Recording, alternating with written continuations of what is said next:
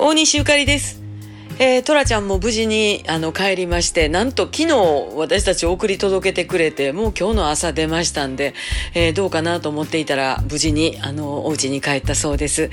えー今日からもういよいよと大阪暮らしが始まるんですが、そのいよいよの時にですね、台風が来てしもてからにほんまにね、でも皆さん本当気をつけましょうね。なんかあのニュースとか見てますとすごい勢力の強い台風がドワーッとこう、えね、九州の方からザーッと来る言うてね、あの丸い絵を見るともうほんまいつも怖くなるんですけれども、あの備えあれば上へいなしって言いますから、あのとにかく万全に準備をして、えーじっとしてようと思います。皆さんもどうぞ気をつけて、えー23日には会いましょう。なんぼやです。じゃあね、また明日、大西ゆかりでした。